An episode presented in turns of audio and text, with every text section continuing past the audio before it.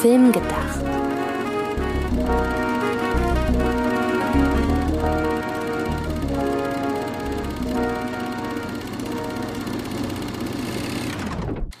Hallo, liebe Zuhörerinnen und Zuhörer, zu einer neuen Ausgabe von Film gedacht. Film gedacht, so wie nachgedacht, nur mit Film.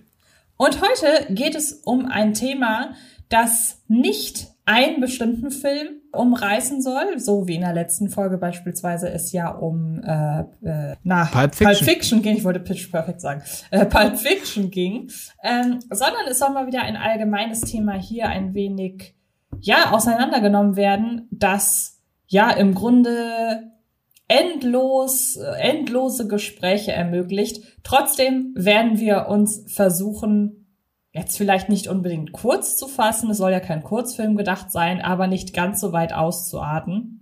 Wir versuchen kürzer zu werden als manche der Filme, die wir heute erwähnen werden. genau. Aber wir werden mit Sicherheit auch länger als manche der Filme, die wir heute erwähnen werden, denn ich kann jetzt schon anteasern, ich habe einen Film, der ist nicht mal 80 Minuten lang auf der Liste ah. und ich habe einen, der kratzt an der drei Stunden. Also irgendwo dazwischen. Genau. Können wir gerne landen. Das ist ein ganz gutes, das ist ein ganz gutes äh, Maß. Worum geht's denn heute? Genau, Antje, ich wollte gerade erstmal deinen Namen droppen, sollte nämlich jemand diese Folge als allererste. Sollte das die erste Folge von irgendeiner Person sein, dann fehlen ja noch die Namen. darum dachte ich, Antje, sag du doch das Thema von heute. Ja, mach ich, Sydney. Elegant, Expositionsdialoge. Das wäre das wär eigentlich auch ein gutes Thema, so bei der Einleitung, die wir jetzt gemacht haben. Aber recht, nein, genau. unser Expositionsdialog handelt heute von äh, Rewatchability. Was meinen wir damit? Was macht einen Film aus, wenn man sagen kann, den möchte ich noch mal gucken? Was muss ein Film mitbringen, damit wir ihn nach einmal gucken nicht vergessen, sondern wirklich Lust haben, ihn öfter zu sehen? Das ist doch wirklich ein schönes Thema und ich würde sagen, wir fangen einfach mal damit an, so ein bisschen darüber zu sprechen, was denn die Filme sind, die wir am meisten gesehen haben. Und ähm, wir haben versucht, im Vorfeld haben wir uns abgesprochen, dass das Filme sind, wo die, wo der Rewatch oder der, die Gründe für den Rewatch unterschiedlich sind. Das heißt, es gibt sicherlich noch den einen oder anderen Film, den wir genauso häufig gesehen haben. Das ist dann aber aus denselben Gründen wie ein anderer, den wir nennen. Wir haben versucht, die Begründungen für die Rewatches einfach ein bisschen weiter zu fassen. Und ich würde sagen, du darfst mit dem ersten anfangen. Wie viele hast du dir denn rausgesucht? Wir hatten ja gesagt, dass wir. Die Top 3 hatten wir, so glaube ich, gesagt. Ne? Je, jeweils drei für den Einstieg des Podcasts und danach äh, wollten wir uns ja von unseren jeweils drei Beispielen ein bisschen loseisen. Genau. Und mein meistgesehenster Film überhaupt ist Drei Caballeros. Das wird dich überhaupt nicht überraschen und Nein. ich glaube, Leute, die mich ein bisschen kennen, ebenso wenig. Das ist ein surrealistisches Animations-Realfilm-Hybrid-Musical, in dem Donald Duck seinen Geburtstag feiert, in dem er Filme schaut, äh, Feuerwerk abzündet, zwei Freunde tauchen auf, er schrumpft, er wächst, er steigt in Bilderbücher und Pop-up-Bücher ab, Fotobände, äh, ja, surreal, wie schon gesagt. Und ich kann mit diesem Film alleine schon drei Rewatch-Gründe abdecken. Einmal Grund eins ist sozusagen der Rewatch-Faktor, ich habe ihn mal Festivität genannt. Mhm. Nämlich ich schaue drei Caballeros jedes Jahr an meinem Geburtstag. Und das macht natürlich, machen andere Menschen nicht, aber es gibt ja wirklich diese Logik, dass man zum Beispiel Filme jedes Jahr zu Weihnachten schaut. Das wären bei mir Santa Claus zum Beispiel oder die Muppets Weihnachtsgeschichte. Dann natürlich einfach was allgemeiner gefasst, dann ähm, stirb langsam. Ist ja auch so ein typischer jedes Jahr zu Weihnachten Klassiker. Mhm. Oder auch Filme, die man jedes Jahr zu Halloween schaut. Also das allein ist schon ein Argument. Oder ich glaube, der meistgesehenste Film in Deutschland, jedenfalls nach Fernsehausstrahlung, Dinner for One. Wenn wir den mal kurz als Kurzfilm verstehen. Der ist ja allein schon im Guinness-Buch der Rekorde für die meisten Wiederholungen und wird da ja keiner einschalten äh, wird, der, wird das ja nicht immer noch weiter wiederholt werden. Also da hätten wir, glaube ich, schon mal einen großen Klopper an Rewatch-Gründen, nämlich ich mache mir den selber zu einem Teil eines Festes. Ja, das stimmt.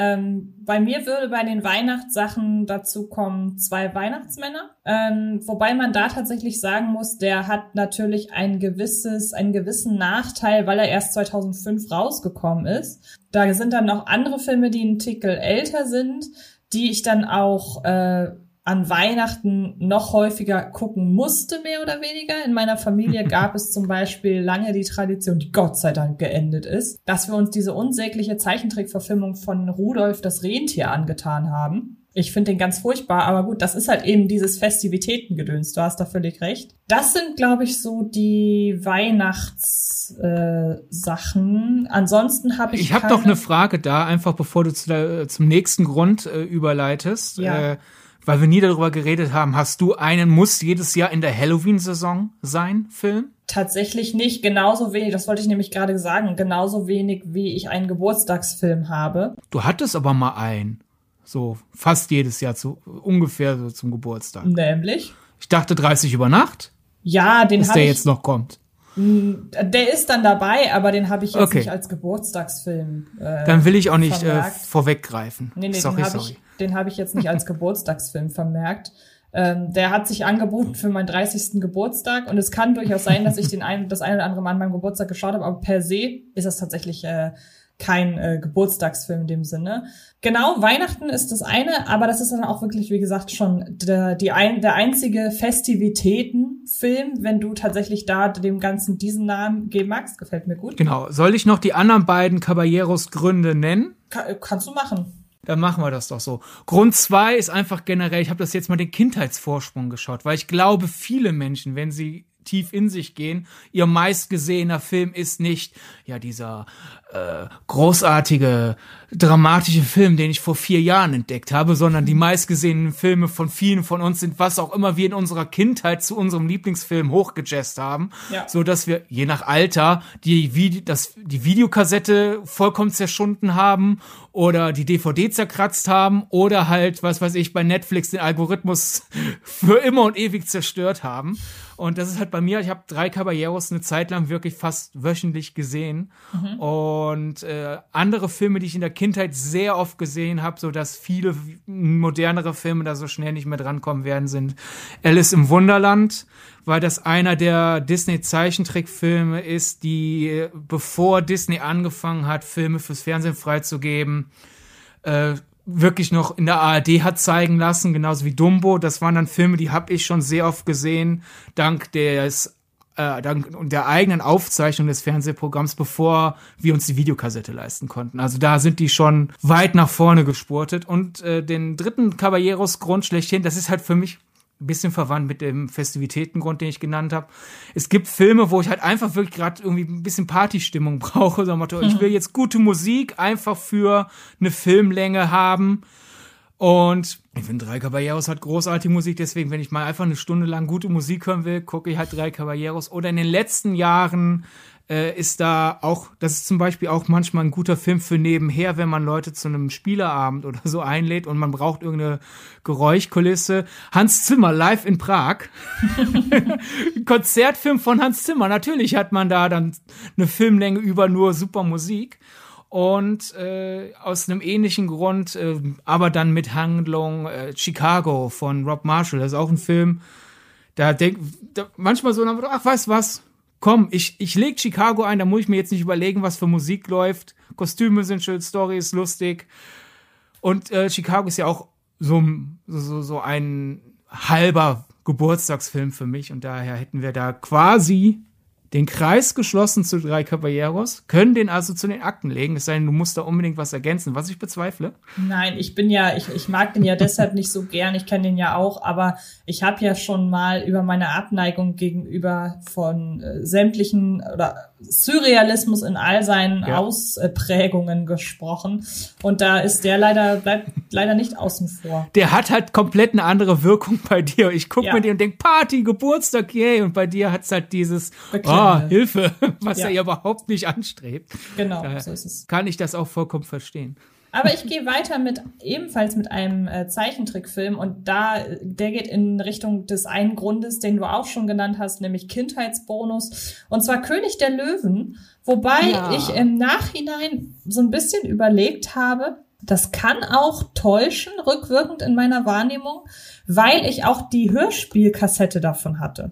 Und mhm. ich kann der König der Löwen bis heute immer noch mitsprechen. Es kann aber auch sein, dass die Tatsache, dass ich das Hörspiel hatte, da einen guten Teil mit zu beigetragen hat. Aber ich meine, dass das genau so ist, wie du es gerade bei Drei Caballeros oder auch bei Alice im Wunderland und so weiter gesagt hast. König der Löwen ist einfach der Zeichentrickfilm meiner Kindheit, den wir irgendwann auf Videokassette hatten, den wir auch lange Zeit als einzige Disney-Videokassette hatten. Ich glaube, so lange war das gar nicht. Da kam dann immer mehr dazu, also Cinderella beispielsweise oder das Dschungelbuch. Wobei, wenn ich überlege, ich glaube, das Dschungelbuch war die erste Videokassette dann kam König der Löwen. Ja, wir hatten halt nie, oder waren wir immer ganz, ganz neidisch auf äh, gewisse Freunde und Freundinnen so im Kindergarten äh, und, und, und Grundschulkreis, wenn die halt wirklich eine Disney-Videokassettensammlung hatten, das war halt wirklich immer, oh, cool, da müssen wir hin, da müssen wir Filme gucken. Ich war dann der, der immer beneidet wurde, weil wir haben uns dann ja relativ zügig dann die großen Disney-Klassiker dann irgendwann mal doch zugelegt.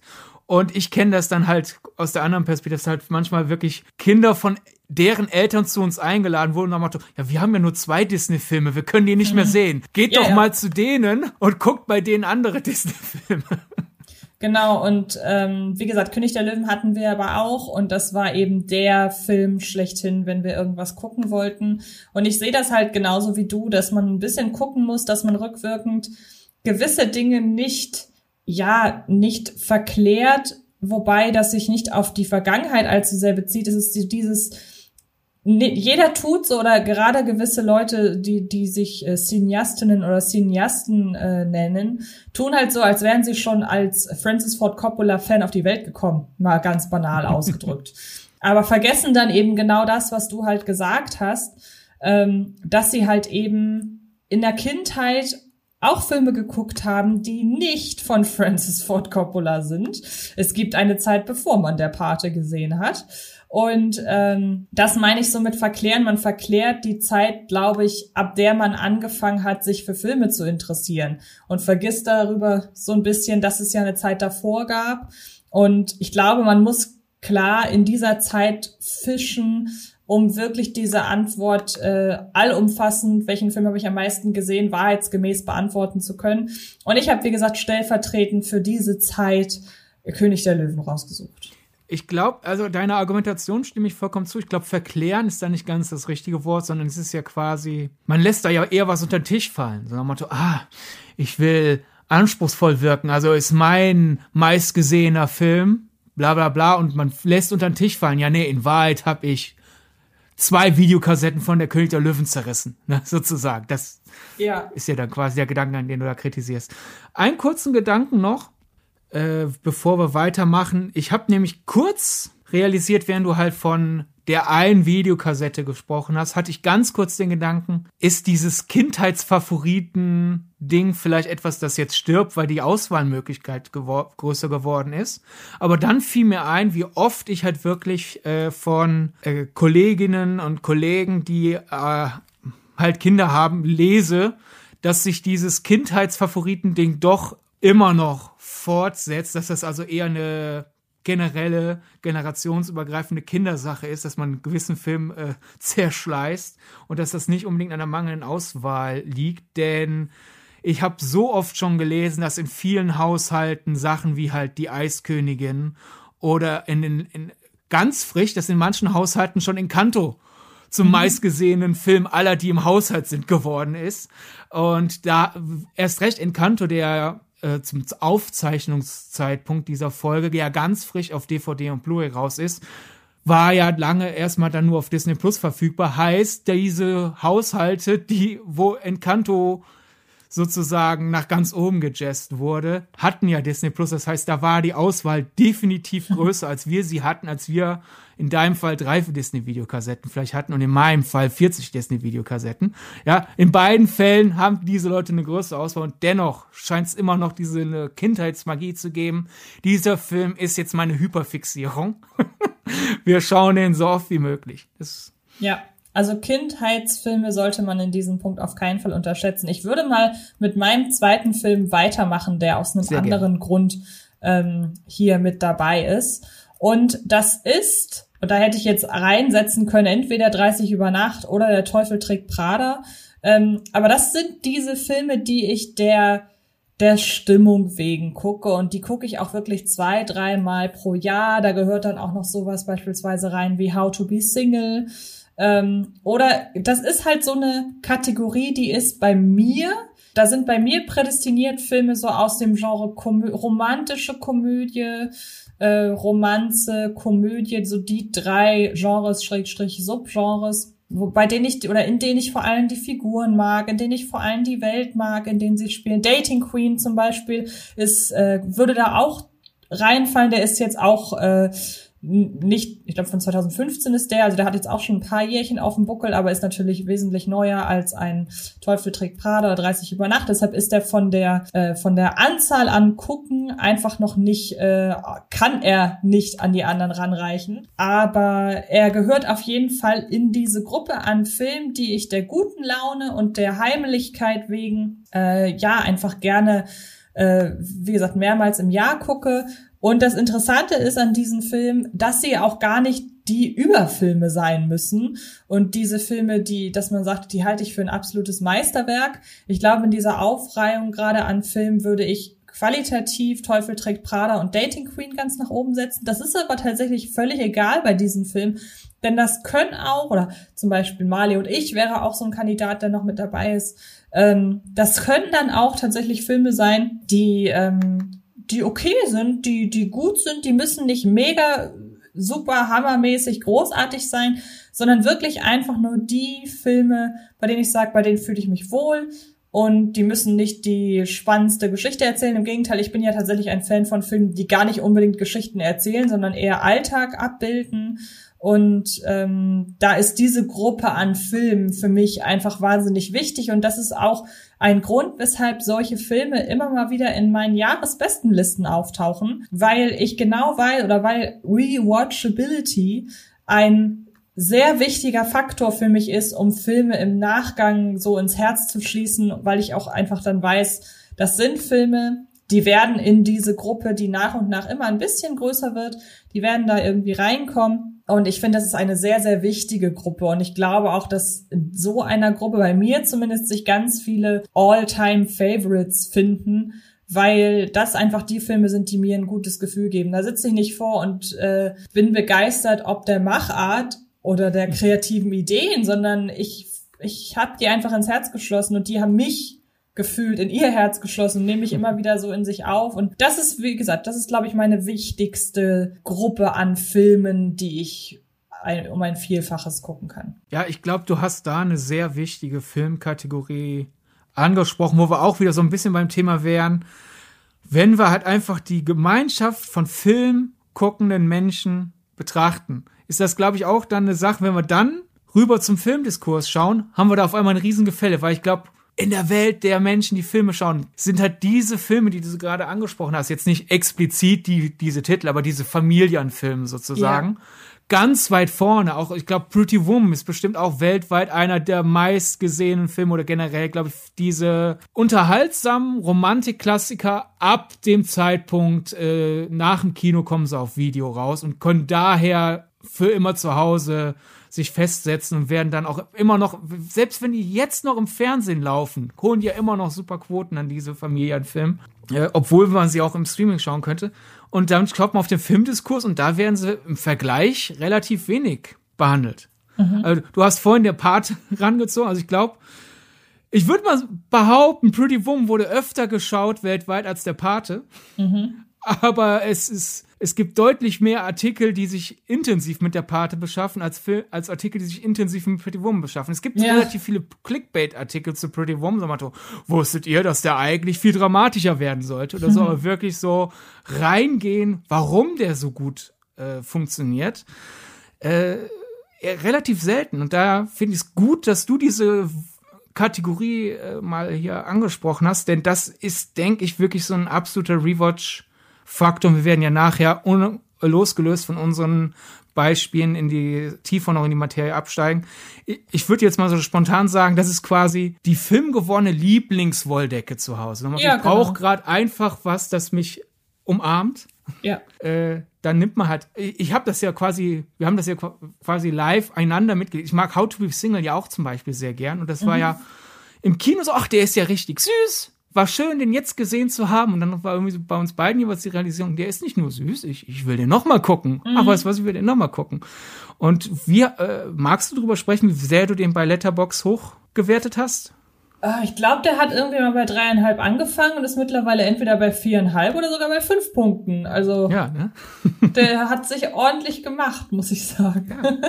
Also ein bisschen der, der, der, ähm, ein guter Freund von Sumania. Die können sich austauschen. Auch wenn vollkommen unterschiedlich. Ja, Film, ja, genau. Ja.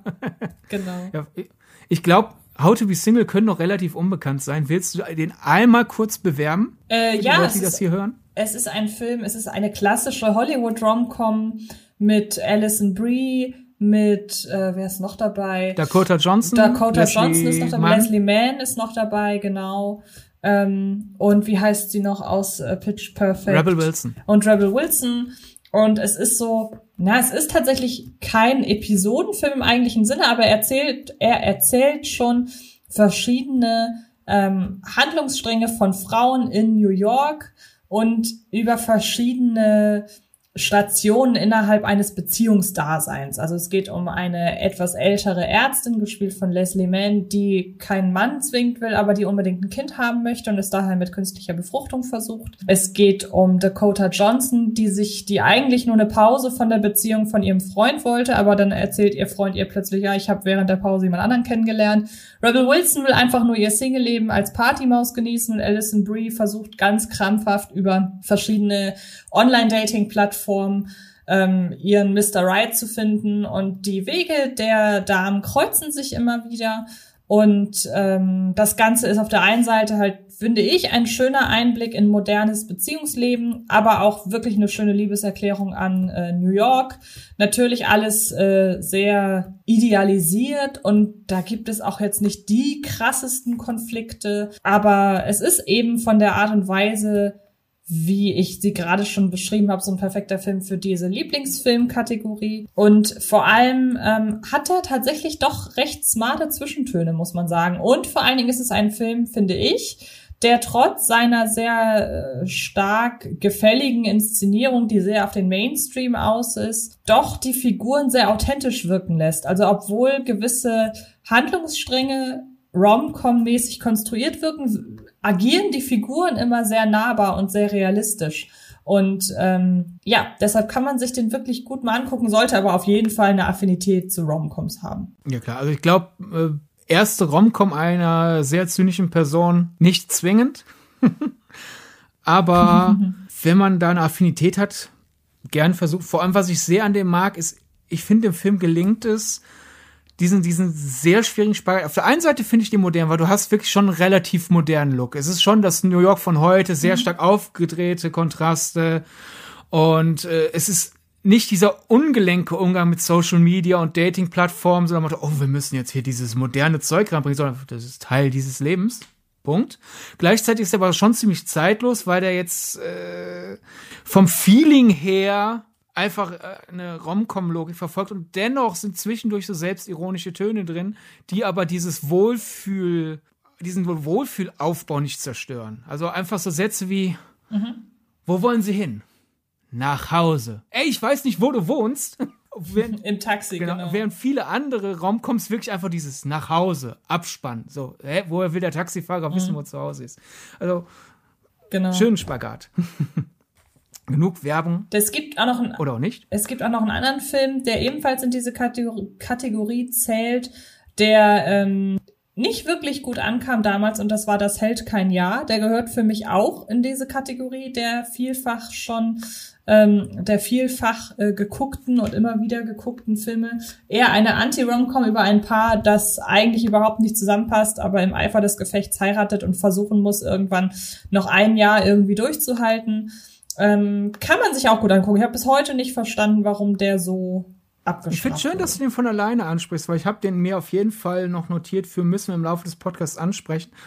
Denn ah. das ist erstens einfach die, was du ja schon erwähnt hast, dieses, es ist eine Anti-Rom-Com, aber ohne dass es zynisch wird. Also ich finde, der Film sagt nicht, Liebe ist generell doof, was mhm. an sich auch eine veritable Position ist, aber es ist dann schwer, es irgendwie im Rom-Com-Genre zu erzählen, weil der sagt halt hm. so, diese Liebe ist doof. und hm. dass der irgendwie, man fühlt sich dennoch wohl, aber er ist auch ein bisschen, bisschen sehr dreckig und äh, der Cast funktioniert toll. Und eigentlich ist es ja die harte Variante von How to Be Single, äh, weil. Ein bisschen, ja. Du mochtest den anfangs, glaube ich, auch nicht so sehr. Du fandst ihn nicht schlecht, aber dein erster Gedanke war auch eher so, ja. Mhm. ja?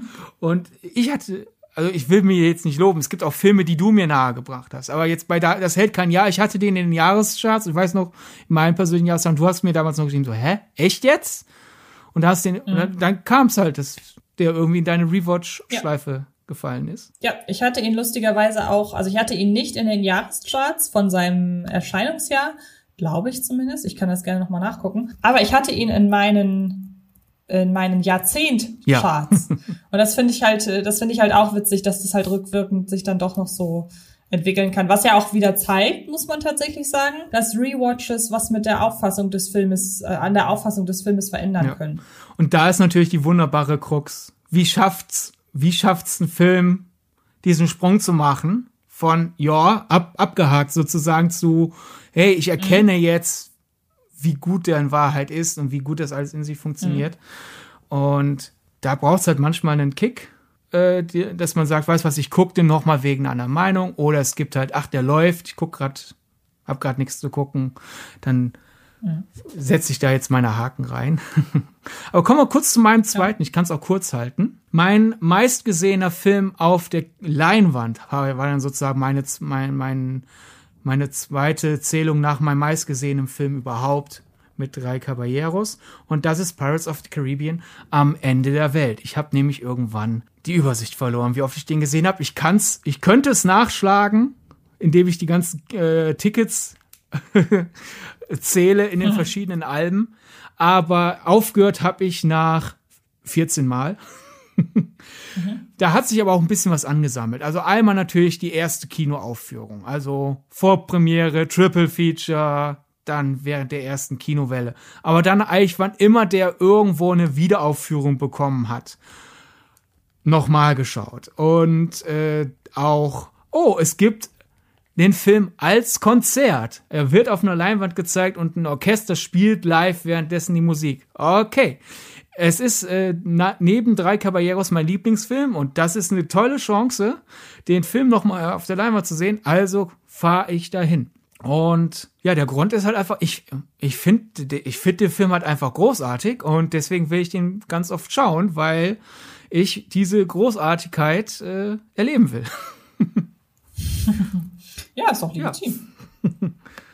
Daher können wir gerne zu deinem zweiten überleiten. Ah nee, du hattest deinen zweiten, es wäre dein dritter jetzt. Genau, ich habe die Häufigkeit an Kinosichtungen jetzt nochmal nicht mit reingepackt, aber um das einmal ganz kurz zu ergänzen, der Film, den ich am häufigsten im Kino geguckt habe, ist tatsächlich Mission Impossible Fallout, kann allerdings ähm, längst nicht mithalten ähm, mit den Malen, die du deinen Film gesehen hast, denn bei mir waren es sechs Mal. Aber trotzdem ist das für mich ähm, viel. Ich weiß noch, der allererste Film, den ich mehrmals im Kino geguckt habe, war Great Gatsby und das war dreimal. Also hat sich immerhin hochgearbeitet auf, äh, auf sechsmal mit ähm, Mission Impossible Fallout. Magst du dann ergänzen, den Grund, weil wenn Fallout, natürlich magst du den sehr, aber ist jetzt nicht, seit du ins Kino gehst, der Film, den du am meisten magst. Dennoch ist es ja der, seit du ins Kino gehst, im Kino am meist gesehene Film. Das stimmt. Es ist aber auf jeden Fall der Film, den ich am häufigsten einfach auf der Leinwand sehen wollte, ja. weil meines Erachtens ist Mission Impossible Fallout, ja, ich, ich nenne es mal wirklich der beste Actionfilm der letzten zehn Jahre. Ja, auch. Ähm, ja, meinetwegen auf einen, ich will jetzt, das soll jetzt überhaupt nicht provokant klingen, ich wollte gerade sagen, auch vor Mad Max Fury Road, aber gut, ich will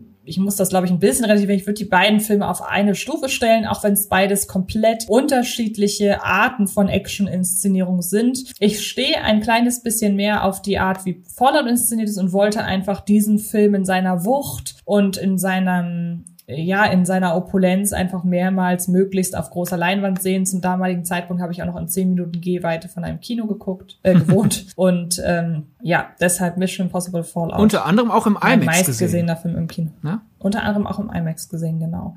Ähm, kommen wir nun zu meinem dritten meistgesehenen Film und der geht glaube ich, am ehesten noch in die Richtung von dir mit der Begründung ähm, Pirates. Denn es ist einfach ein so guter Film, dass ich den immer wieder gucken möchte. Und es ist auch ein Film, bei dem ich nach sehr langer Zeit oder sehr häufigem Gucken trotzdem immer noch wieder Neues entdecke. Und das ist The Ring von Gore Verbinski. Ähm, nicht nur der häufigste Horrorfilm, den ich gesehen habe, sondern wie gesagt, gehört auch ähm, bei allen Filmen ähm, gehört er zu denen, die ich am häufigsten gesehen habe, weil ich einfach, meines Erachtens ist es der perfekte Horrorfilm. Ähm, er kombiniert nämlich den Horror auf eine Art und Weise, wie ich es halt besonders gerne mag, mit einem bisschen äh, Thriller mit drin, mit ein bisschen Krimi mit drin, also einfach generell ganz, ganz toll gemachter Film mit einer tollen Naomi Watts, die auch lange Zeit somit meine Lieblingsschauspielerin war, weil ich sie einfach, äh, weil es eine der meistgesehenen Schauspielerinnen war durch meine häufigen Rewatches von äh, von von The Ring.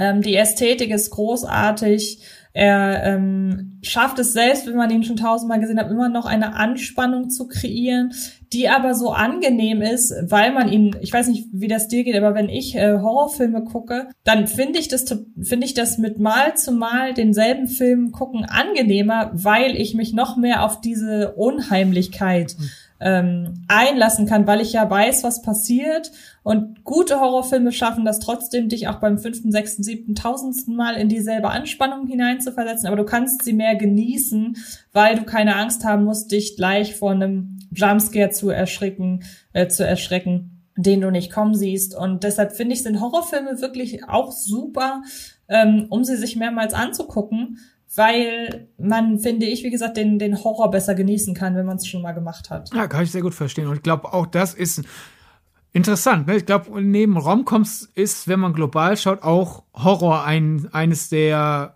sozusagen Totnudel-Genres, denn man muss einfach nur bei einigen der großen Horror reinschauen. Also allein, dass Halloween heutzutage immer noch neue Generation an, ich würde mal sagen, Nicht-Filmfans dennoch begeistern kann, zum Beispiel. Äh, mhm. Ist jetzt Dramen aus seinem Jahrgang, fällt denen das deutlich schwieriger. Also wir haben eigentlich so wirklich diese, ich, Animation ist kein Genre.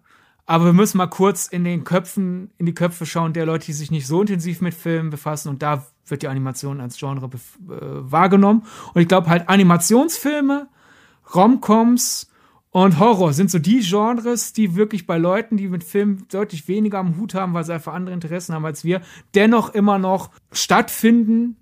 Gelungene alte Filme, also sozusagen der Film ist dreimal so alt wie ich. Ich schaue ihn trotzdem. Dass das immer noch bei vielen Leuten passiert, ist da deutlich stärker gegeben als bei Dramen, Tragödien oder selbst, selbst bei Epen. Also ich glaube, es gibt, gibt immer noch Leute, die zum Beispiel Ben Hur entdecken, aber das ist doch ne, für viele eine höhere Hemmschwelle als ich schaue mir einen alten Horrorfilm an, oder? Ja, könnte ich mir auch vorstellen. Generell passt dazu, dass mein absoluter Lieblingsfilm ja zum Beispiel jetzt gar nicht dabei war.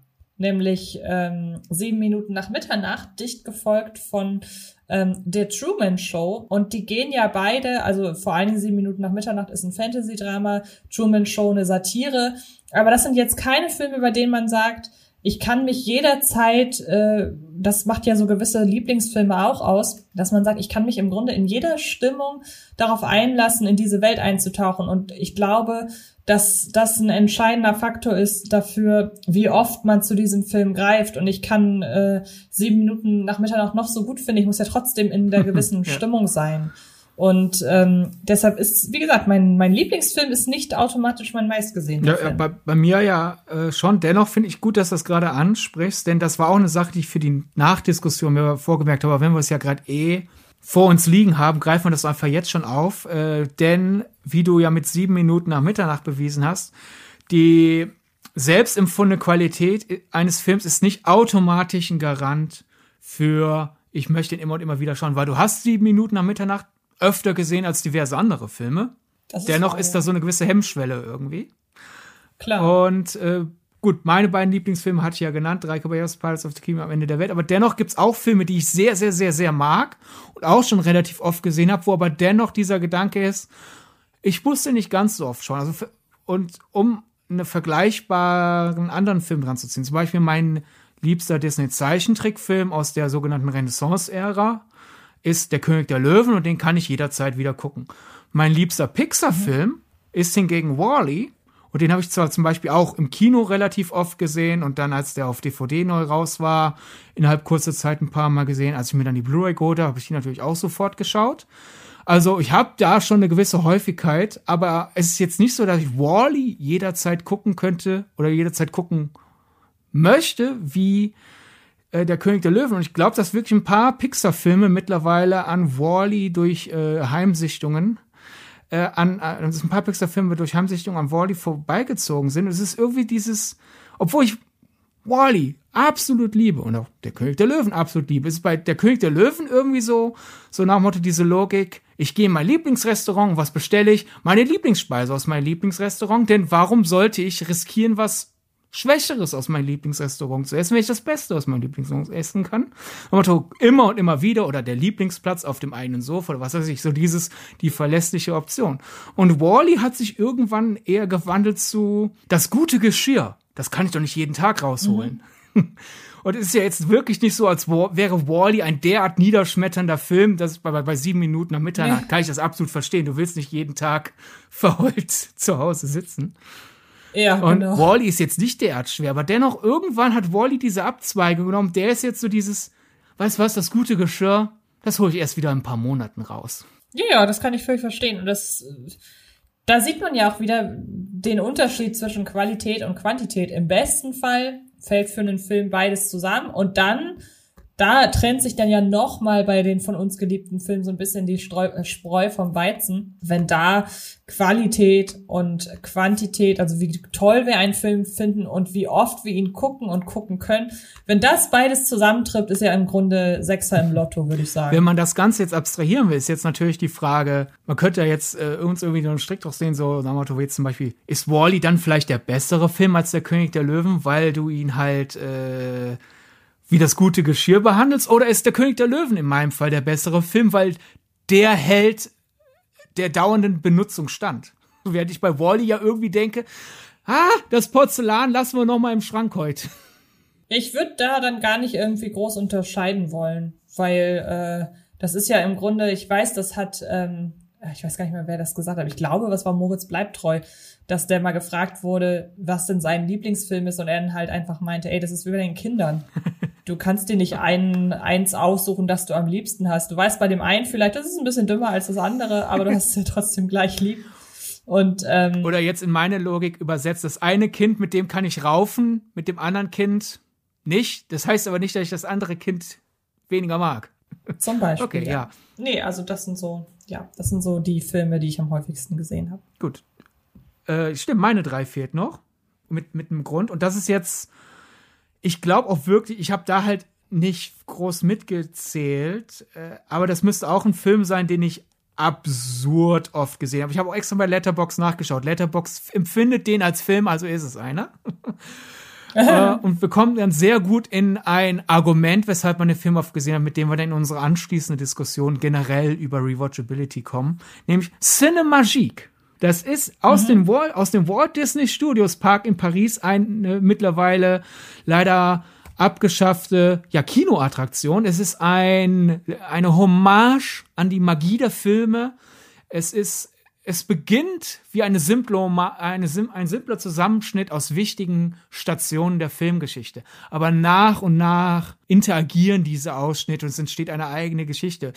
Und ich habe Cinemagique Zeit meines Lebens absurd oft gesehen, weil ich einfach ab dem Zeitpunkt, wo Cinemagique im Disneyland Paris eingeführt wurde, ich jedes Mal, wenn ich da war, mindestens einmal in Cinemagique gegangen bin, meistens sogar mehrfach. Und der, der Grund ist jetzt hier dann quasi einerseits, man könnte, ich hätte den auch als Eventfaktor nehmen können, weil ich kann den in guter Fassung natürlich nur im, im Disneyland sehen. Es gibt ja natürlich auch diese abgefilmten äh, YouTube-Schnipsel oder so, aber das, das, will man ja nicht. Man will ja, man will den richtigen. Film im, im, richtigen großen Kino sehen.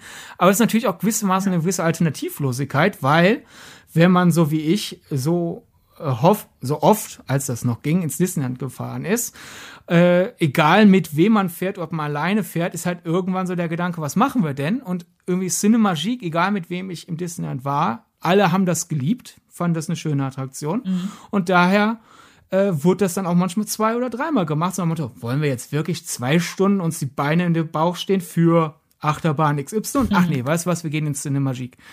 Und das. Was ja auch nie so eine lange Wartezeit ja, es. Ja, letzten Endes vor allem, es ist ja auch ein Kino, also hat es natürlich eine Riesenkapazität. Ne? Das stimmt. Und ja. das kann man dann übersetzen, raus aus der Themenpark-Logik, einfach zu dem. Und da, ich glaube, da trennt sich dann doch die, die Zeitlinie, während ich ja gerade bei Encanto, durch Encanto erklärt habe, dieses Kinder-Hyperfixierungs, wir schauen uns den Film so oft an wie möglich, funktioniert ja auch heutzutage immer noch, obwohl es immer mehr Alternativen gibt zu Filmen. Aber ich glaube, diese Logik, die, auf die ich jetzt hinüberleiten will, nämlich dieses, es gibt ja Filme, die haben sich so einen gewissen Kultfaktor erarbeitet für gewisse Teilgenerationen, einfach dadurch, dass sie sehr oft wiederholt wurden. Und ich glaube, da ich, ich könnte mir vorstellen, dass das ausstirbt, weil zum Beispiel auch äh, in, in, in äh, meinem Elternhaus halt zum Beispiel Sister Act sehr oft lief, weil der wurde halt oft im Fernsehen mhm. wiederholt.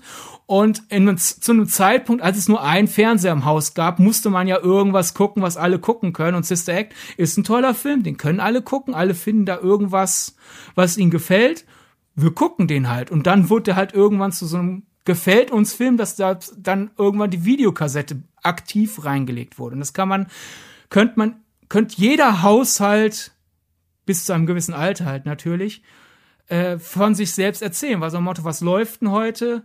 Ja, gut, am ehesten das. Wir kennen den doch schon so. Ja, aber willst du, willst du den restlichen Mist gucken? Nee, komm, wir gucken das nochmal. Und ich glaube, jetzt, wo ja je, eigentlich in vielen Familien und Haushalten jede Person ihren eigenen Bildschirm hat, diese Alternativlosigkeit gibt es ja nicht mehr, weil man muss keinen Konsens finden. Denn weißt was, wenn wir uns nicht einig werden, guck ich das und du guckst das. Und daher, und an, der andere Grund, es gibt ja diese Alternativlosigkeit nicht mehr nach Motto, ja, wir empfangen nur zehn Sender. Entweder, wenn du einen Fernsehanschluss hast, hast du hunderte Sender und wenn du keinen Fernsehanschluss hast, na ja gut, bis du bei Netflix einmal durchgescrollt bist, ist der Abend vorbei. Also ich glaube, das ist ein Rewatch-Grund, diese Konsens plus Alternativlosigkeit, der, ich glaube, ausstirbt. Frage an euch Könnte sein. Es ist schwer. Ich glaube, man kann das jetzt noch nicht so richtig sagen, weil es noch keine, wobei doch jetzt, also die Generation, die von Anfang an Netflix zur Verfügung hatte. Die kann uns das die beantworten. Ist ja noch nicht so alt. Genau, die kann uns das beantworten, aber die muss noch ein bisschen älter werden, glaube ich. Nee, die, auch, die können auch, die können mittlerweile, also die können schon schreiben. Ja, ja, ja, gut, dann sollen die uns antworten. Es ist sehr wahrscheinlich, dass sie es tun. Okay, ihr habt's gehört, ihr könnt schreiben, also ja. antworten. Nee, aber vielleicht eine spontane These, könnte dieser, äh, dieser Grund ersetzt werden durch ich war faul, also gucke ich, was mir vorgeschlagen wurde, denn nicht alle gehen ja gezielt zu Netflix, weil sie jetzt das gucken wollen und wissen, das kriege ich bei Netflix. Und so passieren ja diese ganzen Netflix-Rekorde, so dass dann halt ja. äh, der Algorithmus von Netflix irgendwie je, jeden jeden Menschen, der Netflix hat, empfiehlt, du guckst jetzt Red Notice. Ich so, hä, was ist das? Mhm. Nein, scroll weiter. Na, Tag später, du guckst jetzt Red Notice. Ich so, ja gut, gucke ich halt Red Notice.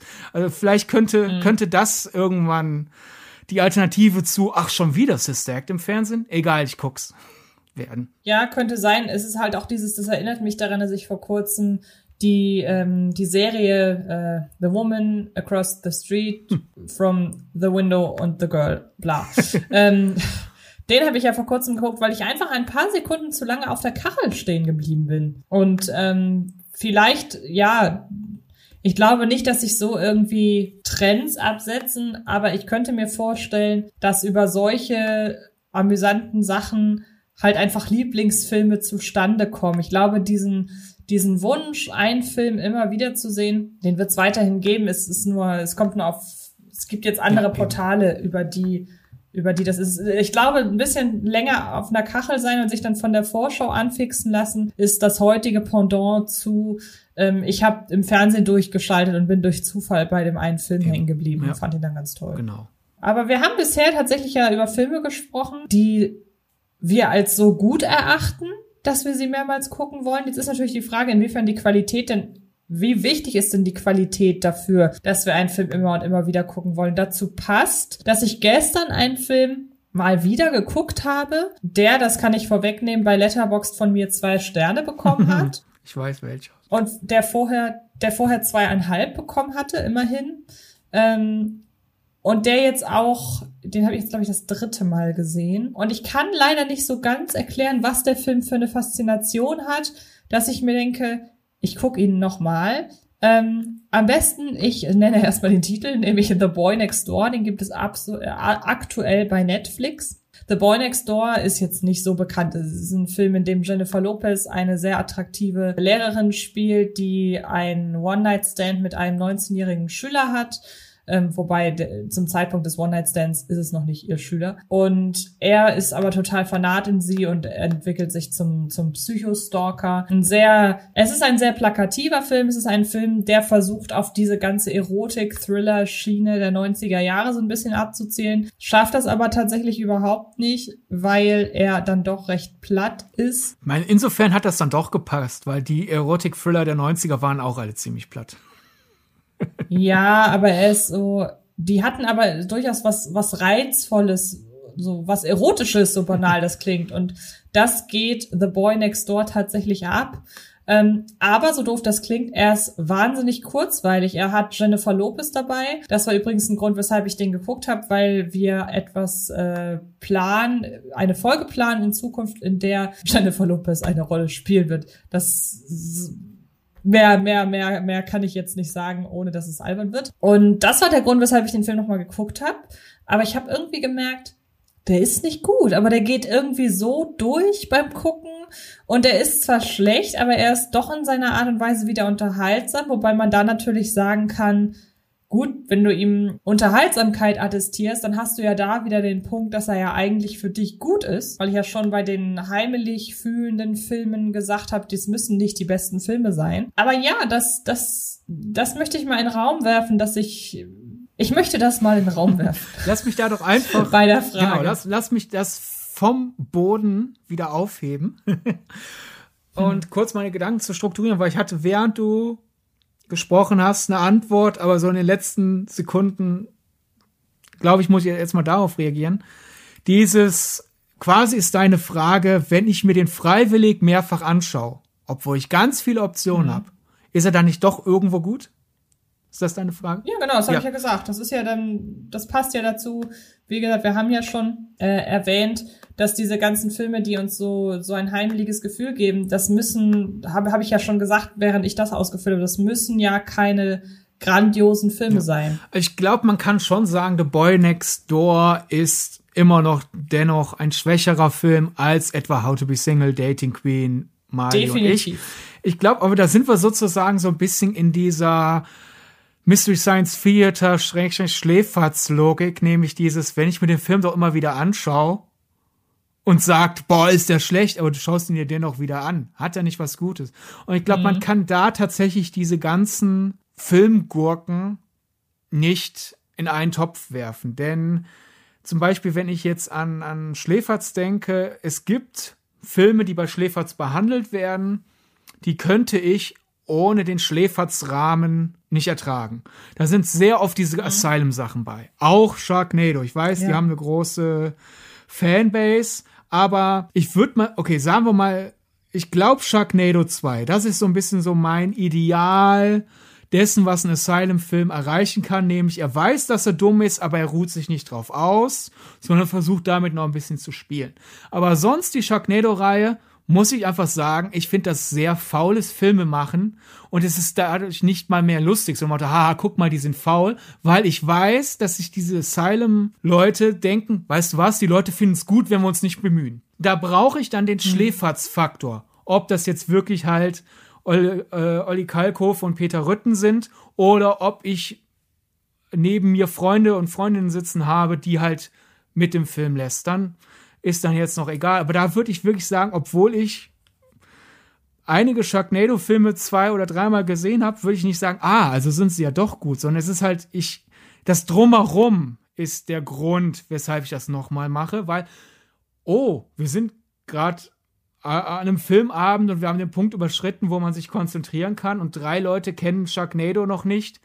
Ja gut, wir legen dann jetzt Sharknado ein, weil wir noch eh bis zum nächsten Zug zweieinhalb Stunden zu, totzuschlagen haben. Und eigentlich geht's mhm. nur um, wir sitzen zusammen und lästern und der Film wäre austauschbar. Das ist gerade einfach nur eine Alternative. Deswegen würde ich sagen, diese Filme, wo man sich über ihn erhebt und auch dieses über ihn erheben braucht, sind nicht gut, weil Rewatch, sondern die werden gerewatcht, obwohl trotz der mangelnden Qualität und es geht mir um mich quasi gerade in meinem Erheben. Aber es gibt ja auch Schläferzfilme oder Mystery Science Theater Filme oder generell angeblich schlechte Filme, die den auch einen Kultstatus haben, wie zum Beispiel Troll 2. Äh, mhm. Die funktionieren für mich ohne den, ich brauche die Pausen nicht mit äh, Kalkofen und Rütten. Ich brauche keine Leute neben mir, die kreativ lästern. Ich brauche nichts. Ich kann den Film gucken und sagen, das sind echt kreative Ideen. Ja, teilweise schlecht umgesetzt, aber allein die Idee hat irgendwas an sich und da ich würde jetzt nicht zwingend sagen, haben wir nicht unbedingt etwas Gutes erreicht, aber wir haben wenigstens was Faszinierendes erreicht, sodass wir, es ist so faszinierend und so anguckbar, allen Fehlern zum Trotz, dass wir den Grottig-Faktor, der diesen Film hier mal draufgepappt wird, eigentlich schon verlassen haben. Ja, ich bin da ja leider raus, weil das ja überhaupt nicht meine Art äh, Film ist. Also ich mag ja, ich mag ja Schläferz, das Konzept nicht. Ich mag ähm, Trash-Filme nicht. Ich mag das. Ja klar, nicht. aber es gibt ja auch Filme, die so als Trash-Filme gelten, obwohl die ja eigentlich eine gewisse Qualität haben, aber dann irgendwann einfach nur verkannt waren. Also jetzt, jetzt, keine Ahnung, wäre jetzt The Boy Next Door dein Sharknado 2? So nach Motto, eigentlich ist er nicht gut, aber ich finde ihn irgendwie noch interessant genug, dass ich mir doch freiwillig nochmal anschaue. Ja, könnte ja, so, sein. Die Kategorie. Wobei, ja, wobei dafür ähm, hat sich äh, hat hat sich The Boy Next Door ja leider jetzt wieder bei mir in meiner Wahrnehmung runtergespielt. Deshalb ist es ist es ein bisschen schwer. Ja. Oder ja, aber Toxic Avenger ist der ja ein Begriff zum Beispiel. Ne? Ja, ja. Generell Trauma. Und da würde ich sagen, hier Toxic Avenger lief bei Schläferz. Mein Kalkofen und Rütten haben ja auch gesagt, ja, ja, wir haben den bei Schläferz aufgenommen, obwohl wir wissen, dass er ja wirklich kein schlechter Film ist. Das ist die einzige Möglichkeit, den im deutschen Fernsehen zu präsentieren. Und da wären wir es in der Kategorie, mhm. ich brauche keinen Schläferz-Rahmen. Und natürlich wird es Leute geben, die ihn schlecht finden, einfach weil der halt eine Weltsicht hat, die ekelhaft ist. so, so, ah, hier, ja. da eine ein brutales Verbrechen und hier ein brutales Verbrechen und hier werden Menschen zerstümmelt. Ah, ist doch lustig. Da gibt es natürlich Leute, die da mhm. Generell schon eine Abstandshaltung zu haben, aber als moralisch fragwürdige Komödie, die sich aber auch selber hinterfragt, ist es kein Trash in meinen Augen. Und das ist dann, da sind wir halt in dieser Kategorie, ja, den kann ich mir mehrfach angucken. Selbst wenn ich den niemals, ja. also ich würde den für keine nennenswerten Awards nominieren. Aber das ist halt so nach Motto, ja, weißt du was, du bist schräg genug, dass du nicht schlecht sein darfst. Das, das wäre ein ungerechtes ja. Label.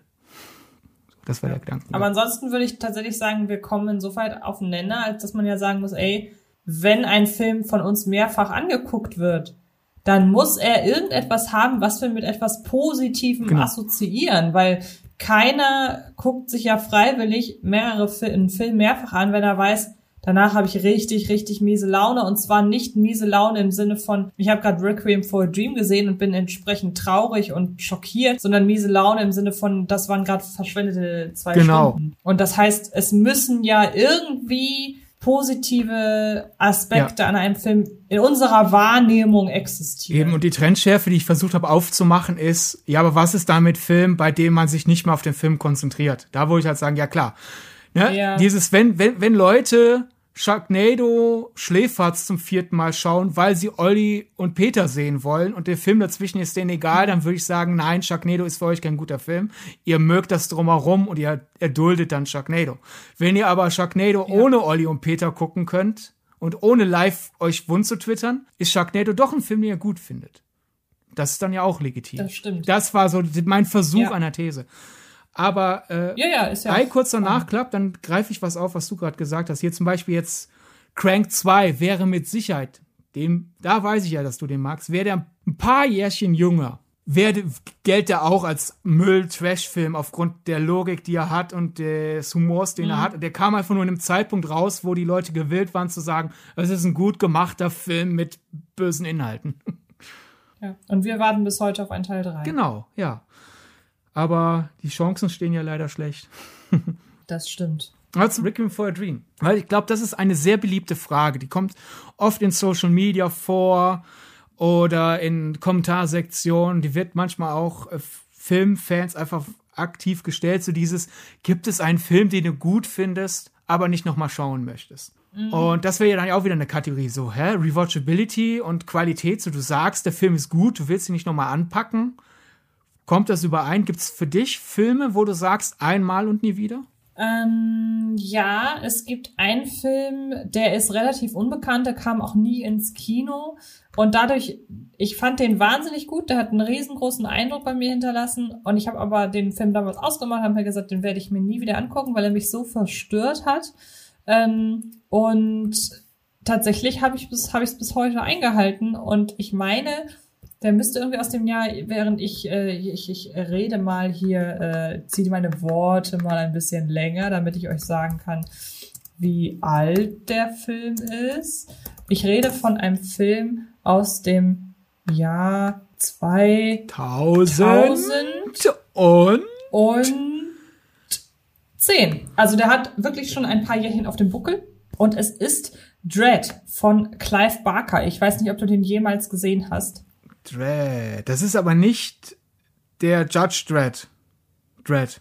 Nee, nee, nee, nee. Es ist, wie gesagt, ein Film, der ähm, kam nur ins Heimkino und ich fand das Cover damals irgendwie cool. Hab den einfach mal auf gut Glück mitgenommen. Ich hatte im Vorfeld nichts zu dem Film gehört. Und es ist ein Film über ein paar Jugendliche, die eine Studie zum Thema Angst unternehmen. Und ähm, in dieser Studie soll sich jeder der Teilnehmenden seiner größten Angst aussetzen. Und das ist so intensiv gemacht, dass ich durchgehend wir haben ja im, äh, in unserem Horror-Podcast vor ein paar Wochen, in dem es um die modernen Horrorfilm-Einflüsse geht, haben wir ja auch so ein bisschen über äh, oder was, ich kann auch sagen, dass es im Jahresrückblick war, dass ich da, dass wir da die, die Unterscheidung geschafft haben bei Jumpscares, dass es ja diese Jumpscares gibt, wo man hochschreckt. Das war im Jahresrückblick. Ah, und diese Jumpscares gibt, indem man so innerlich sich alle, einem alles zusammenzieht, wie halt diese typische Schlag in die Magengrube. Und Dread war für mich halt ein 90-minütiger Schlag in die Magengrube und ich habe mich danach sehr, sehr schlecht gefühlt und war danach wirklich sehr verstört. Muss aber sagen, der Film hat wirklich einfach als Horrorfilm genau das ähm, geboten, was ich, äh, was ich wollte. Und vielleicht ist das jetzt zwölf Jahre später von der Wahrnehmung noch mal ein bisschen anders.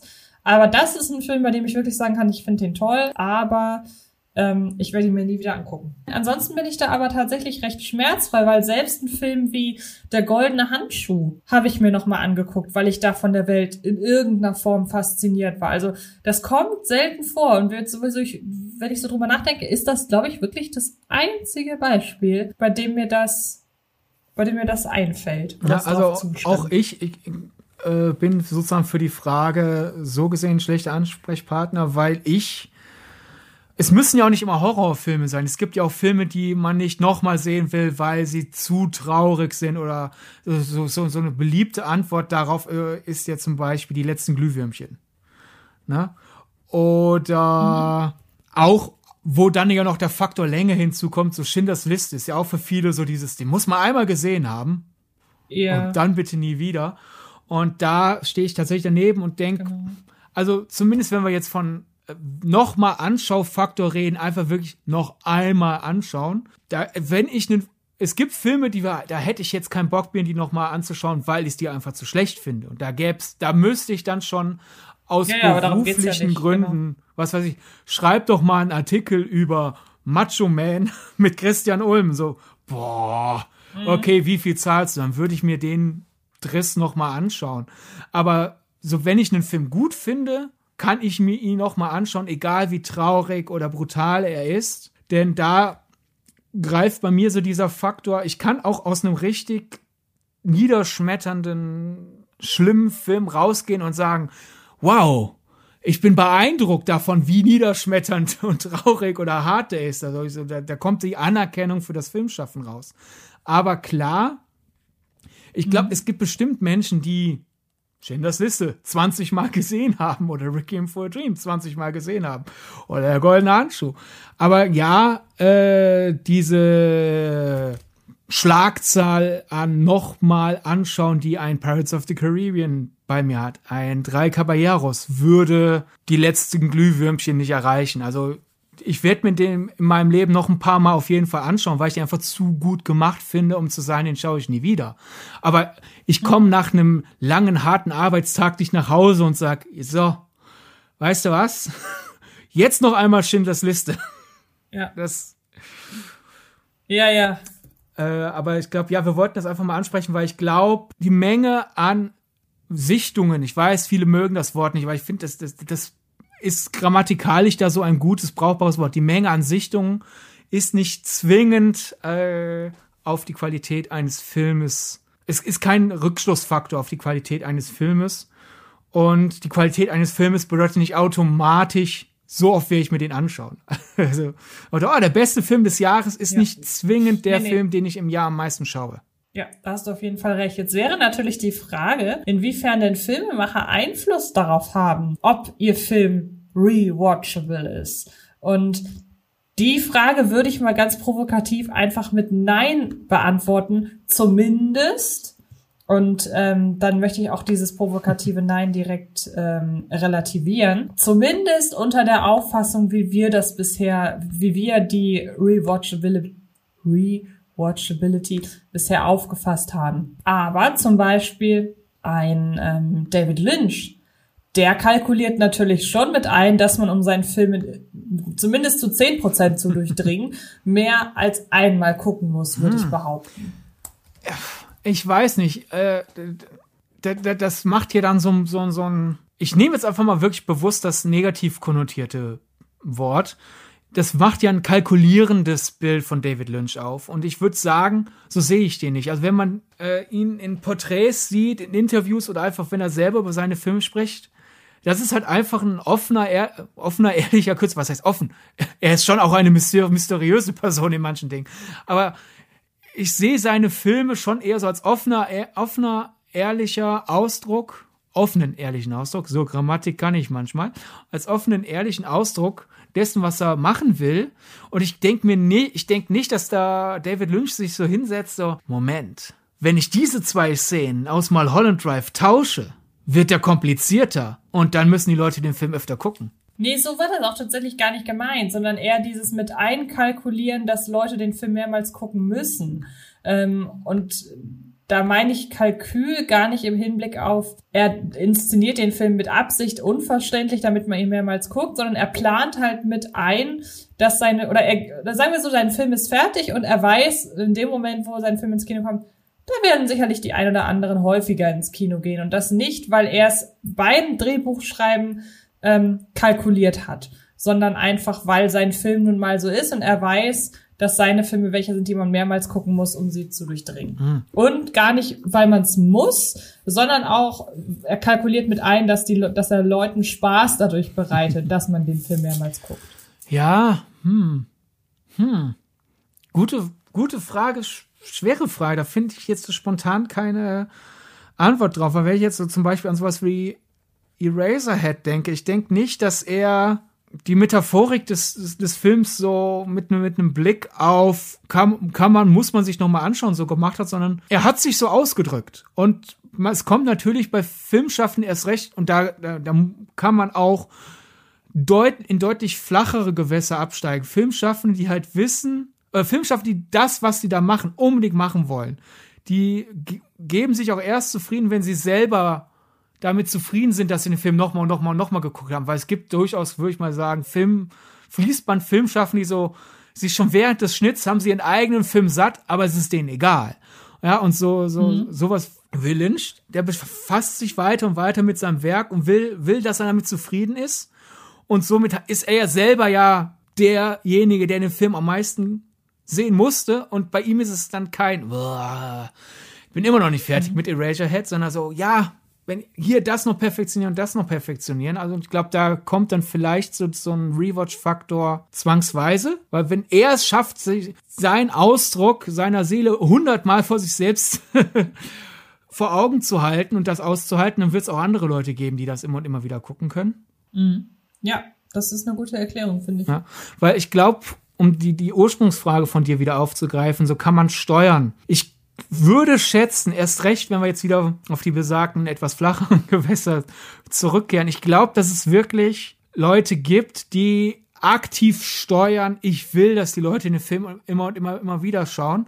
Und da kann es sehr schnell passieren, dass das dann unangenehm wird. Also wir, einfach äh, diese Easter Egg Mania, die es immer öfter in Blockbustern gibt. So nach dem Motto, okay, hier ist eine Anspielung und hier ist eine Anspielung.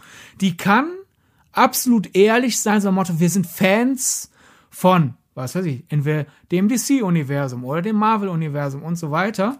Und deswegen baue ich Dinge aus Comics, die ich liebe, hab ein irgendwo am Rand, weil ich weiß, irgendwer wird den Film nochmal schauen und ich will, dass diese Person sich freut, wenn sie das dann irgendwann entdeckt.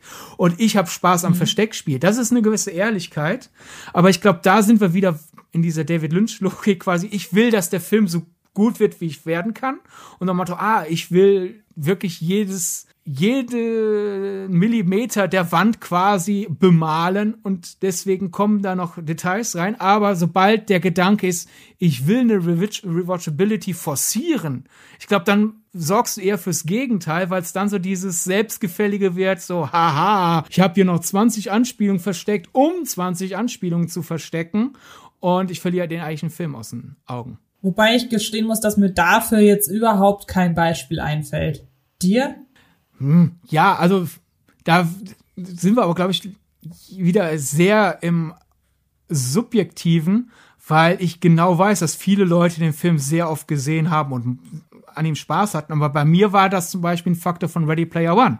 Ich habe den einmal in meinem Leben mhm. gesehen und sofern man mir nicht einen Auftrag gibt und ich deswegen Geld verdiene, werde ich mir den nicht nochmal anschauen, jedenfalls nicht in Gänze, mhm. weil ich da wirklich dieses Gefühl hatte, so, boah, Steven, halt dich mal zurück mit den Easter Eggs. Was ist aus dir geworden? so bist du nicht.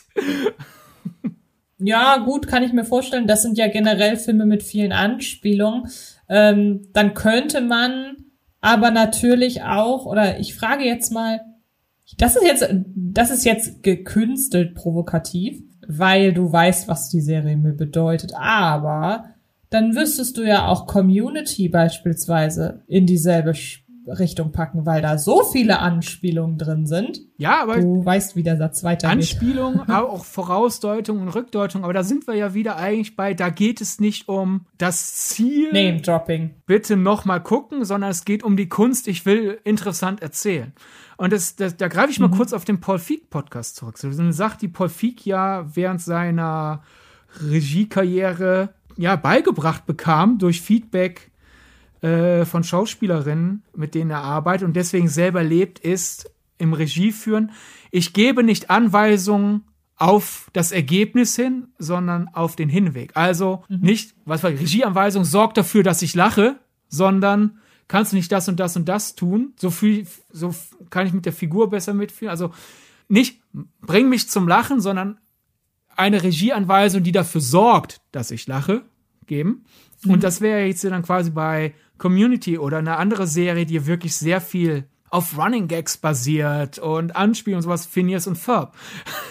ich habe nicht das Gefühl, dass da der Gedanke ist, ich will eine Rewatchability erzeugen, sondern halt, mhm wir lieben, äh, wir lieben es, mühselig einen Running Gag aufzubauen und ihn danach wieder mühselig zu dekonstruieren, weil das ein interessantes Erzählen ist.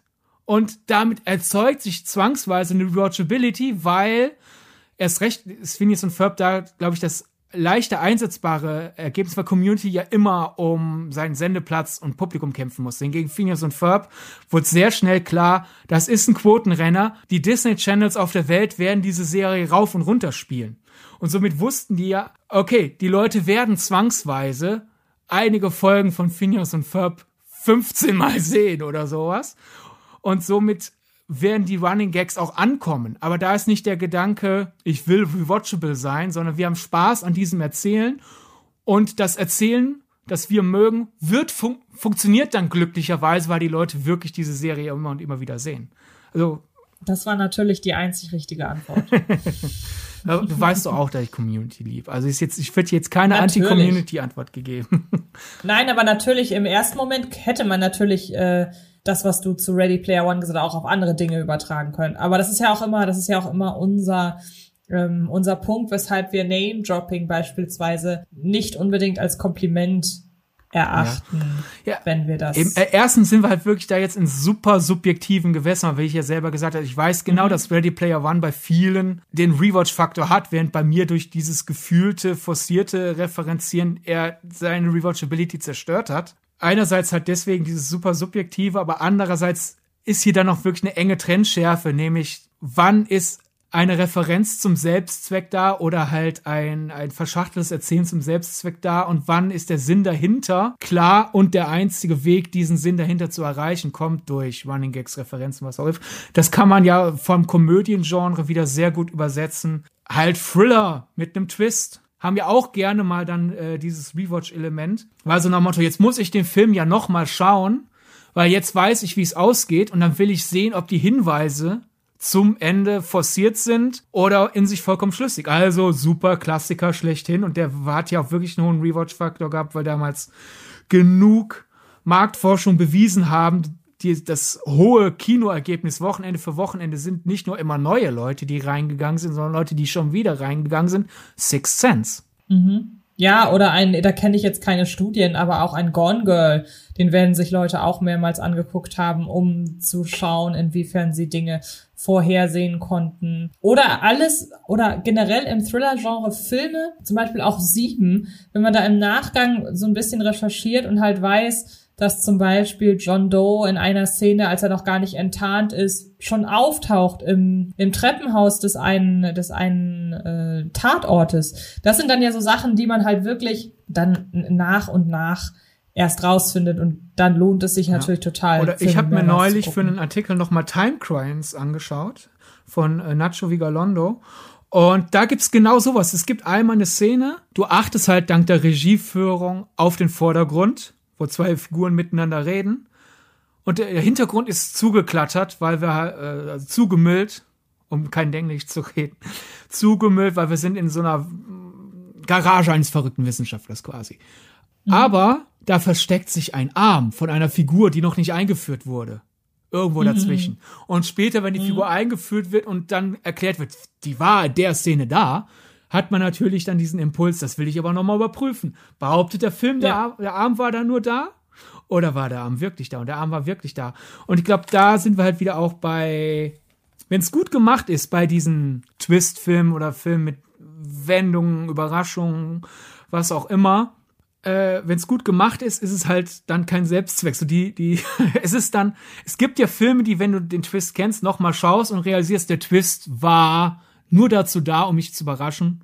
Und es gibt keine brauchbare Hinleitung. Und was war das für ein genau. Dreck? Und ich glaube, so kann man das generell einfach mit allem, was vielleicht einen Rewatch-Faktor oberflächlich fördern kann. Nämlich, ich gucke mir den nochmal an, weil ich will alle Easter Eggs finden. Wo ist denn jetzt die A113 in dem Pixar-Film? Wo ist denn jetzt der äh, Pizza Planet Truck? Es gibt Filme, äh, da machst du das, weil du den Film eh mochtest und hast du Spaß, wenn ich den schaue, kann ich danach suchen dann ist das gut. Oder es gibt Filme, die nur darauf basieren, dass ich alle, alle Walters finde, die sich verstecken. Und dann ist das irgendwie. Ich meine, wenn Leute daran Spaß haben, schön, aber ich glaube, man hat den Rewatch-Faktor da schon dann auf eine sehr kleine Zielgruppe eingekreist. Ist das eine Zwischenantwort? Ja, würde würd ich auch so sehen. Und ähm, was noch dazu kommt, ich würde dieses Ganze, das führt ein bisschen wieder zu dem zurück, was wir vorher, äh, worüber wir vorher sprachen aber wo wir bei Thrillern waren und bei Filmen mit Twists, ich glaube, das ist so ein bisschen vergleichbar mit der Sache, die ich zu Horrorfilmen gesagt habe.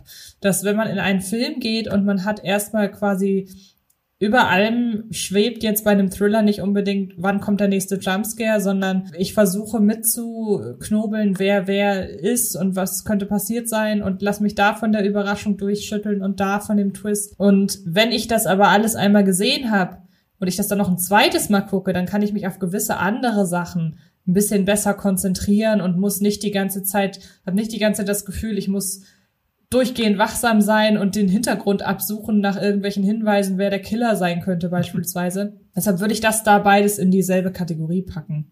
Ja, ich glaube letzten Endes aktiv steuern geht nicht, weil es halt wirklich Filme mit Easter Eggs gibt, die die Leute gerne schauen und gerne nach den Easter Eggs suchen oder nach den Hinweisen auf eine Wendung, was weiß ich.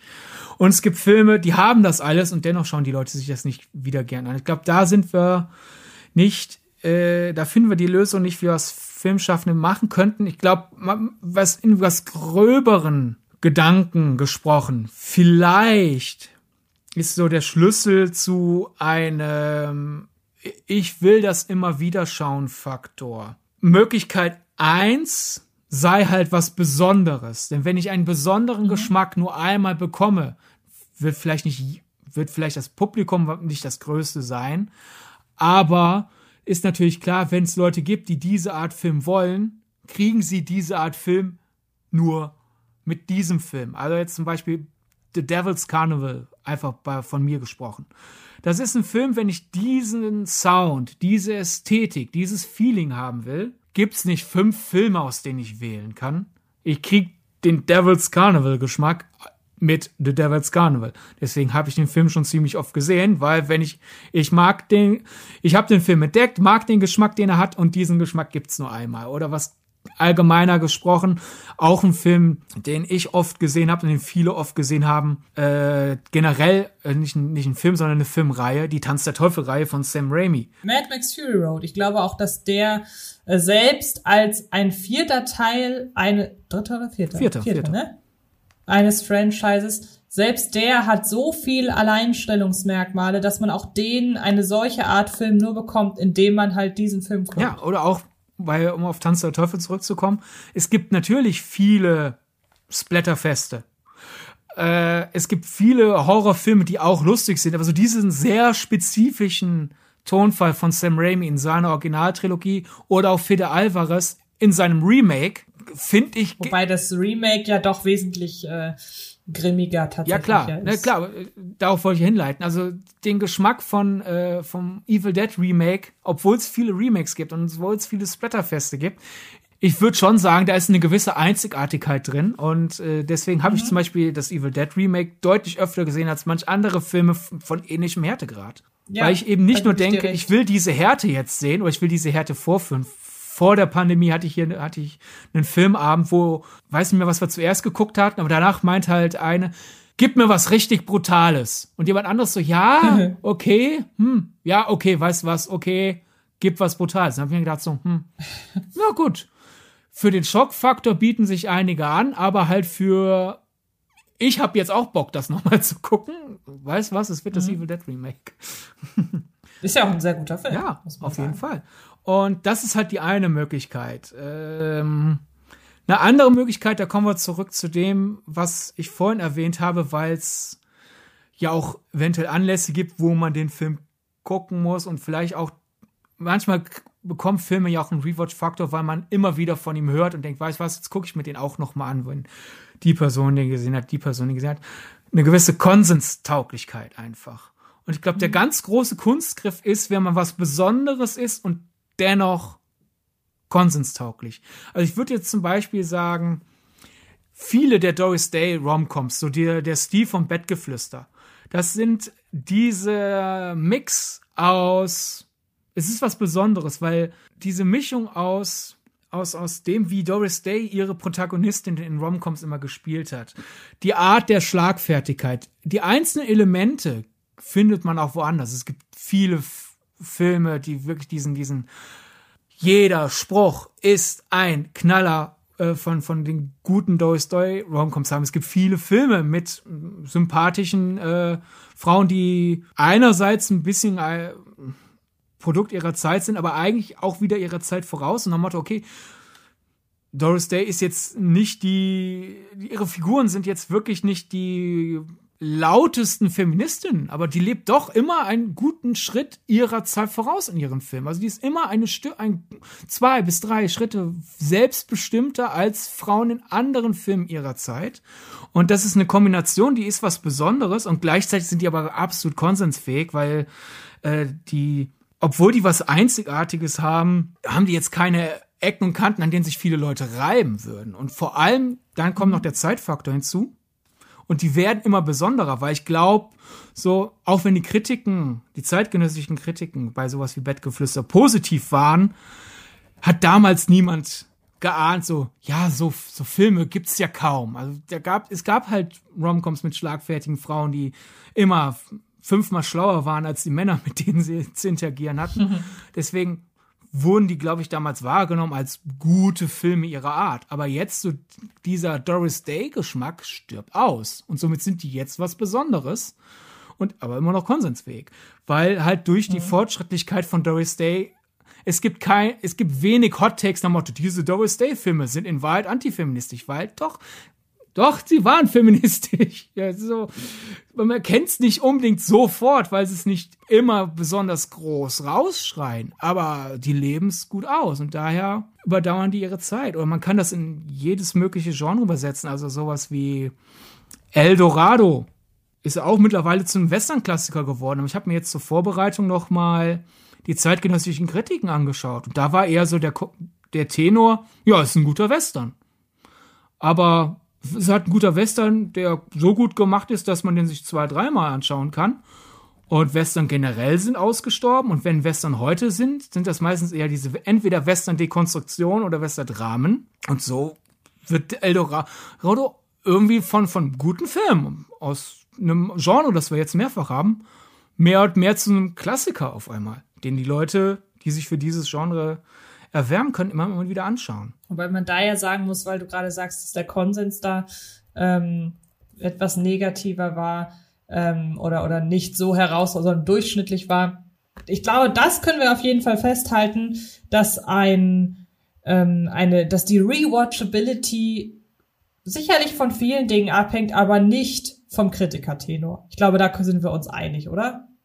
Weil ich glaube, ob ein Film, du guckst dir doch einen Film nicht mehrfach an, weil du gehört hast, den finden die Kritiker und Kritikerinnen aber so toll. Deshalb gucke ich den jetzt dreimal im Jahr. Nein, aber ich glaube, man kann natürlich, wenn man tiefer in die Kritiken geht und nicht nur auf Daumen hoch, Daumen runter. Es gibt ja Filme, wo die Leute sehr früh erkennen, wow, den wird man sich immer und immer wieder anschauen. Sowas wie bei Pulp Fiction war sehr, sehr früh klar, das wird ein Klassiker, den sich die Leute mehrfach anschauen werden.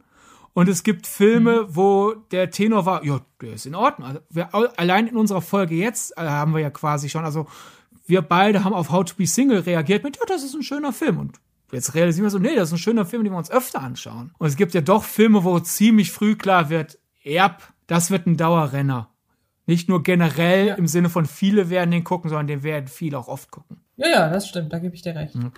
Oder ähm, kurz in dieser, um ein bisschen Varianz reinzubringen, in dieser Doris Day-Logik nochmal, das war was Gutes, von dem es viele ähnliche Dinge gibt und nach und nach erkennt man, dass es nicht nur was Gutes, von dem es viele gibt, sondern es ist was Gutes, von dem es immer weniger gibt. Ich würde mal sagen, in jüngerer Vergangenheit so die, diese Jerry Bruckheimer 90er-Jahres-Stil. Also sowas wie Armageddon, so diese Art Blockbuster. Armageddon war 1998 ein Blockbuster von vielen. Und mittlerweile ist er für viele so, ja, die Art Blockbuster gibt's ja nicht mehr. Also gucke ich mir jetzt, weil ich Bock auf diese Art Blockbuster habe, Armageddon an.